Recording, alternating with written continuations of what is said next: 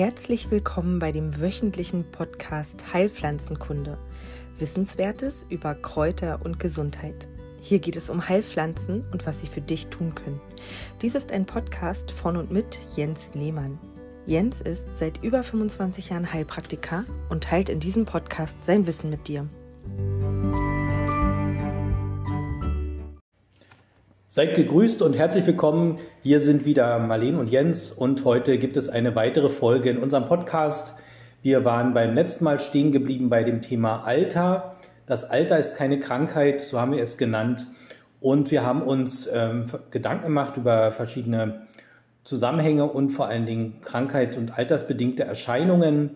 Und deswegen wollen wir heute weiter fortfahren mit dem Thema Diabetes mellitus. Das hatten wir angerissen. Uns fehlen noch zwei, drei Pflanzen, die würde ich euch gerne noch vorstellen. Und wir gehen dann nahtlos über in ein weiteres Thema, was auch mit dem Thema Krankheit äh, im Alter oft zusammenhängt, allerdings äh, nicht unbedingt sein muss.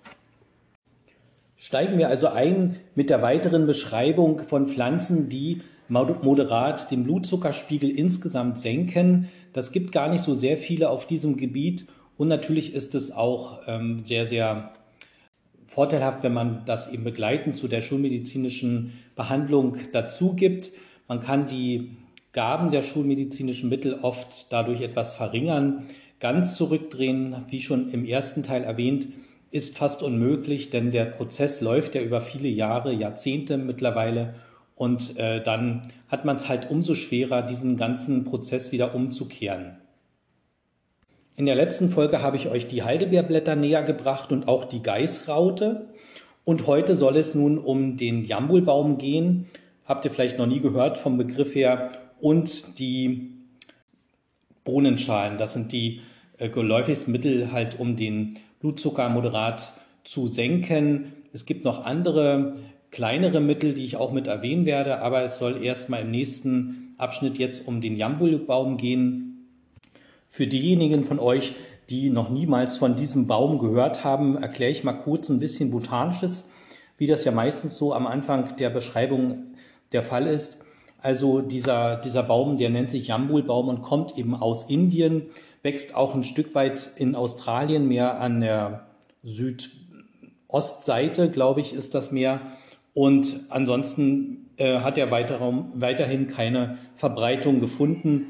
Hier in Deutschland oder Mitteleuropa ist ja oft ähm, versucht, also es wurde oft versucht, ihn zu kultivieren, aber das ist einfach nicht seine klimatische Zone, sodass er meistens relativ schnell mickerte und dann einging. Natürlich hat er wieder auch einen lateinischen Namen, Syzygium jamulana wird das äh, kleine Bäumchen genannt. Der wird nur neun Meter hoch, also vergleichsweise gering in der Höhe. Und wurde von Linné in die Familie der Myrtengewächse einsortiert, weil die Blätter so ein bisschen myrtenähnlich aussehen. Die indische Volksmedizin kannte diese äh, Anwendung natürlich und äh, die Blätter, sowohl die Rinde als auch die Wurzeln wurden teilweise eben als medizinische Produkte genutzt. Hier meistens zum Zusammenziehen von Häuten, also als gerbstoffreiche Pflanze ist sie wiederum dafür geeignet, den ähm, Wundverschluss, sagen wir mal, für Schleimhäute herzustellen, aber für äußere Häute und gleichzeitig eben muss es dort eine Komponente geben, die halt den Blutzucker aus dem Blut oder aus dem Urin entfernt und so hat man halt angefangen halt mit dem Pflänzchen oder mit der Rinde halt herum zu experimentieren, erst im Labor, dann wieder an Menschen, dann wieder an Menschen, dann wieder an Labor. Man ist zu keinem wirklich eindeutigen Ergebnis gekommen. Es lässt sich allerdings beobachten, dass wenn Menschen nicht behandelt werden mit der Zuckerkrankheit, das ist ja dann eher in Schwellenländern oft der Fall, dann ähm, nehmen sie etwas von der Rinde und der Zuckergehalt des Urins verringert sich, was irgendwie darauf hindeutet, dass es Prozesse geben muss im Körper, wie die ablaufen, sind einfach nicht chemisch nachvollziehbar. Und ähm, das kann ich euch hier einfach mit auf den Weg geben. Diese äh, Prozesse sind einfach noch nicht in der Forschung, wie das ja viel äh, der Fall ist, wenn Sachen nicht ganz klar sind und nicht gleich eindeutig, muss man natürlich daran nachforschen. Allerdings braucht man dafür auch Forschungsgelder und die Forschungsgelder zurzeit sind ja sicher auch nicht rar, äh, so üppig gesät, sodass sie eben äh, wahrscheinlich anderer Forschung irgendwie ein bisschen zuteil werden. In Indien wird dieser Baum eben oder in Asien wird er generell, auch in China und Japan wird dieser Baum halt genutzt zur Behandlung von, von Diabetes mellitus. Nun muss man sagen, dass die, ähm, der Anteil der Menschen, die in diesen Ländern oder Gebieten an Diabetes erkranken, prozentual sehr wenige sind, was darauf hinweist natürlich, dass das ursächlich auch mit der Ernährung der jeweiligen Bevölkerungsschichten halt auch zusammenhängt das äh, ist eben bei uns anders. Wir haben eine andere Ernährungsform gewählt. Trotzdem äh, wäre das ein sehr gut begleitendes Mittel, um den äh, hohen Blutzucker entsprechend ein Stück weit runterzudrücken. Weil wir hier in Europa natürlich keine frischen Pflanzen haben, importieren wir in die Apotheken hinein die Früchte. Also wenn wir in Herz in die Apotheke gehen und sagen, wir hätten gerne etwas vom Jambulbaum, so wird uns der Apotheker oder Apothekerin halt Früchte aushändigen, wenn es denn eine gut sortierte Apotheke ist. Und in den jeweiligen asiatischen Ländern wird vorzugsweise die Wurzel benutzt und die Rinde. Die Früchte enthalten sehr, sehr viel Gerbstoff, anteilig gesehen, und organische Säuren. Und eins von diesen Inhaltsstoffen wird diesen Blutzucker verringern. Wie gesagt, welcher das ist, ist nicht richtig rausbekommen worden bisher und bedarf der weiteren Forschung. Interessanterweise nutzt auch die Homöopathie halt dieses Mittel, ist auch eher ein kleines Mittel und das heißt auch tatsächlich in der Homöopathie Syzygium als, ähm, als äh, Bezeichnung und das nutzt eben diesen, diese Ausgangssubstanz eben zur Behandlung von Magen- und Darmleiden, aber eben auch bei Diabetes mellitus. Nun ist das ja mit der Homöopathie immer ein bisschen anders. Äh, sie sind ja gar nicht so sehr auf äh, spezielle ähm, Krankheiten geeicht, sondern eher auf Zustände und eventuelle Modalitäten, ne? besser, schlechter oder so. Trotzdem kann man das äh, entsprechend der Übersetzung so hinnehmen. Und die Dosierung ist ja doch noch fast stofflich, also oft eine D2 bis D6 wird angesetzt äh, für die homöopathische Behandlung. Ältere Kräuterbücher sprechen dann halt immer von Wechselmitteln. Also wenn ihr was lest wie ähm, ab 1700 und ein bisschen bis zur Neuzeit hinweg, manche Sachen haben voneinander abgeschrieben, das ist ohne Frage so. Aber trotzdem gibt es immer Kräuterbücher, die so ein bisschen äh, sich unterscheiden. Und auch hier, wenn ihr eine, ähm, im Laufe eurer ähm, eures Lebens, äh, die ihr euch mit Pflanzen beschäftigt, halt Bücher anschafft, werdet ihr schon ähm, Büchereien oder, oder Zeitreisen über äh, sehen können, wo eben die Leute nicht unter Umständen mit, ähm, mit den anderen Autoren wetteiferten, um halt äh, abzuschreiben, sondern um neue Erkenntnisse halt niederzulegen. Und hier ist ganz oft so von Wechselmitteln die Rede. Und zwar nimmt man immer vier, sechs, acht Wochen halt eine Substanz und dann macht man mit dieser Substanz Pause und äh, schließt eine andere ran. Und so hat man eben festgestellt, dass der Jambulbaum und äh, die Früchte vor allen Dingen halt äh, als Wechselmittel gut geeignet sind für die Heidelbeerblätter oder eben die Bodenschalen. Und dazu komme ich jetzt eben gleich. Doch bevor es soweit ist, noch eine letzte Bemerkung zu der Anwendung. Also die äh, diese Früchte, die kann man natürlich als Teezusatz nehmen. Äh, das ist natürlich alles probat. Allerdings kann man auch aus diesen Früchten eine Tinktur sich herstellen. Und die allgemeinste Tinkturherstellung funktioniert so, dass man sich halt eine Ausgangssubstanz wählt, also ob jetzt Gänseblümchenblüten oder Ringelblumenblüten oder eben Jambulbaumbfrüchte. Man äh, stößt diese ein bisschen an und äh, tut sie in ein Glas oder ein Gefäß und lässt halt relativ hochprozenten Alkohol drüber laufen. Korn, ein Wodka muss es nicht unbedingt sein, also einen hochprozentigen Alkohol und bedeckt halt diese Ausgangssubstanz vollständig, lässt diese, dieses Glas oder Gefäß halt stehen, äh, vier, fünf Wochen und seit dann ab und dann hat man sich eine Tinktur selbst hergestellt. Das ist die geläufigste Form und auch die billigste. Natürlich kann man das auch in der Apotheke bestellen, aber viele Sachen gibt es zurzeit nicht in der Apotheke, sodass wir sowieso auf diesen Prozess des Selbermachens angewiesen sind. Und das wollte ich hier gleich mit verwursten, beziehungsweise zu verarbeiten. Gehen wir also nun weiter in einem ähm, weiteren Schritt, eine Pflanze kennenzulernen, die auch wiederum bei Diabetes gut eingesetzt wird, wie auch bei anderen Zuständen, wie zum Beispiel rheumatischen Erkrankungen oder eben Nieren- und Blasenerkrankungen. Es handelt sich hier um die Buschbohne oder Stangenbohne. Bohnen insgesamt gibt es ja relativ viele. Die Urmutter von den Bohnengewächsen kommt aus Südamerika und das hat aber nicht dazu geführt, dass sie erst eben seit 17, 1800 hier bei uns vor Ort ist, sondern äh, es hat schon dazu geführt, dass eben offensichtlich viele kleine, abgesprengte Familienteile halt schon hier in Europa bekannt waren, insbesondere in Griechenland und, und in Spanien, also ums Mittelmeergebiet herum. Es ist eine Pflanze der Schmetterlingsfamilie, also auch einer Familie, die wir hier sowieso äh, in Hülle und Fülle eigentlich irgendwo genießen können und, und sehen können. So kommt es eben auch nicht von ungefähr, dass eben klassische Schriftsteller der Medizin, also Hippokrates und Aristoteles und Theophrast, Dioskurides, Galenus, die wir so äh, kennen, eben auch die Bohnen insbesondere betrachtet haben und eben auch eingesetzt haben, immer mit verschiedenen Schwerpunkten, wie die Arbeit ja dann oft ist.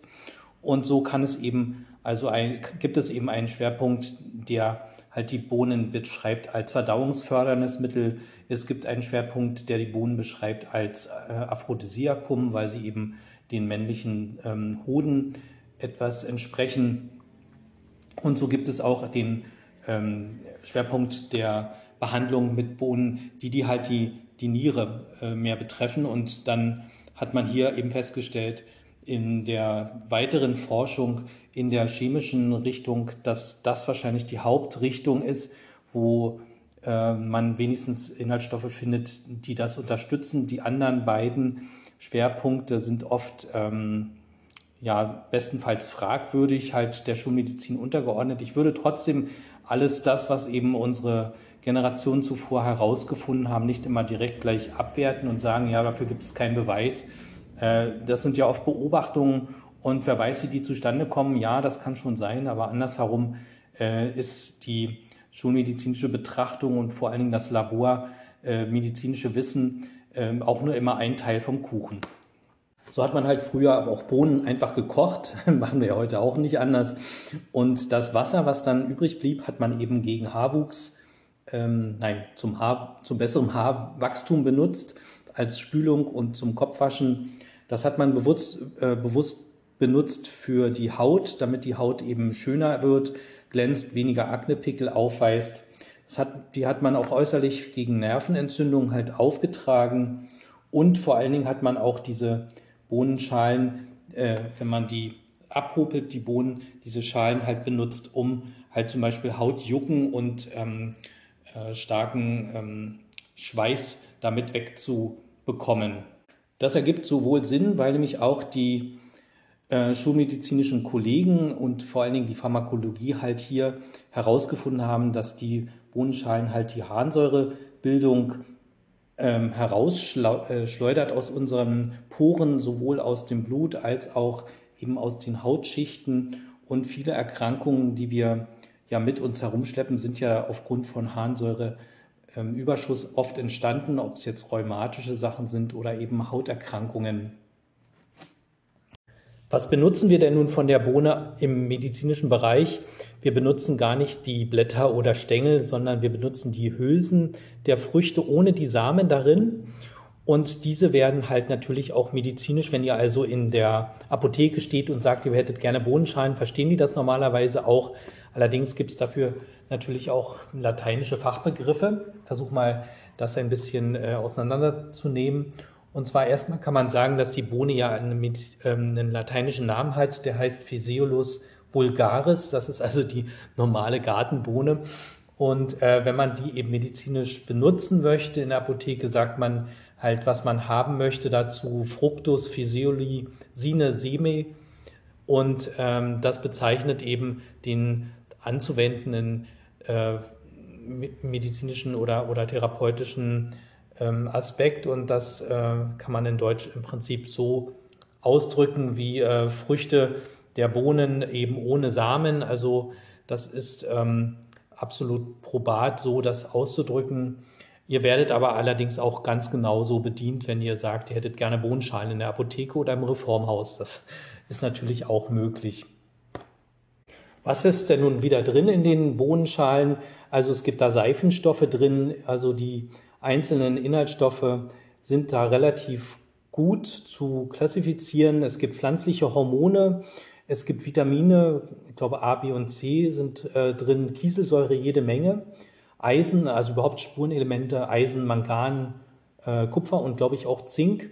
Und dieses im Gesamtkomplex macht dann eben die gute Wirkung der Gartenbohne halt aus.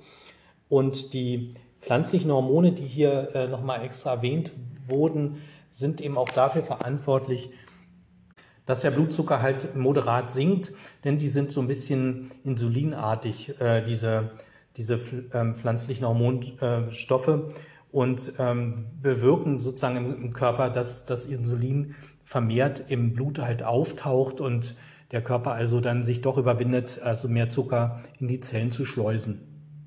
Wer selber Garten, einen Garten hat und dann Bohnen anbaut, kann das natürlich tun. Äh, hier wäre allerdings darauf zu achten, dass ihr entsprechend der, der Reife der Pflanze oder der Pflanzenteile halt euch Medizin daraus macht. Die rohen Samen insgesamt und auch die unreifen Hülsen sind natürlich giftig und nicht für die medizinische Herstellung von äh, Arzneistoffen halt gebraucht. Also hier muss man schon sehr aufpassen. Ansonsten sind eben auch die Blätter und die Stängel nicht nütz, äh, groß nützlich. Also es gibt wirklich nur eine ganz kleine Substanz innerhalb dieser Bohne als Pflanze, die man halt nutzen kann. Ja, damit glaube ich, bin ich soweit am Ende. Ich ähm, leite äh, gleich über zum nächsten Thema, was wir dann auch nächste Woche weiter vertiefen wollen. Diesmal in der Hoffnung, dass ich auch wieder meine Partnerin, die Marlene, mit dabei habe und wir diese, dieses Thema weiter äh, im gegenseitigen Gespräch halt vertiefen können. Äh, ihr habt schon gehört, das ein oder andere Mal, dieses, ähm, diesen Inhaltsstoff der Kieselsäure, den habe ich schon öfter mal äh, angesprochen. Und der ist jetzt hier auch zum Beispiel in der Gartenbohne ja auch stark vertreten im Inhaltsstoff, ähm, in der Inhaltsstoffangabe. Das ähm, ist ein spannender Stoff und ihr werdet es nicht glauben, also das Thema äh, Bauchspeicheldrüse wird uns noch einen Moment beschäftigen, denn äh, wir haben nicht nur die Bauchspeicheldrüse als Verdauungsorgan insgesamt äh, betrachtet und jetzt eben als Hormon ähm, produzierendes Gewebe äh, und als ähm, emotionsverarbeitendes Gewebe, sondern äh, hier muss man auch klar nochmal äh, nennen, dass das das Organ ist in unserem Körper, was eben die Kieselsäure be betreut und Kieselsäure wird eben in unserem Körper als strukturgebendes Element verwendet. Also alle Strukturen, die wir aufbauen, ob jetzt Organe, Knochen, Knorpel, Muskeln, besteht aus einem großen Teil Kieselsäure. Und der, das, der Zulieferbetrieb für diese Kieselsäure ist eben die Bauchspeicheldrüse. Ja, das ähm, werde ich dann halt eben demnächst äh, weiterhin ausführen. Und damit schließe ich halt halt für heute diese Folge ab und ähm, freue mich, wenn ihr auch das nächste Wochenende wieder Zeit habt, reinzuhören. Und bis dahin, alles Gute euch. Tschüss. Dies war der Podcast Heilpflanzenkunde. Wissenswertes über Kräuter und Gesundheit. Weitere Angebote und Informationen findet ihr in den Shownotes und unter www.pflanzenpraxis.com. Wenn du Fragen an Jens hast, schreib gerne eine E-Mail an kleinekräuterkunde.yahoo.com. Danke fürs Zuhören und empfehle diesen Podcast gerne weiter.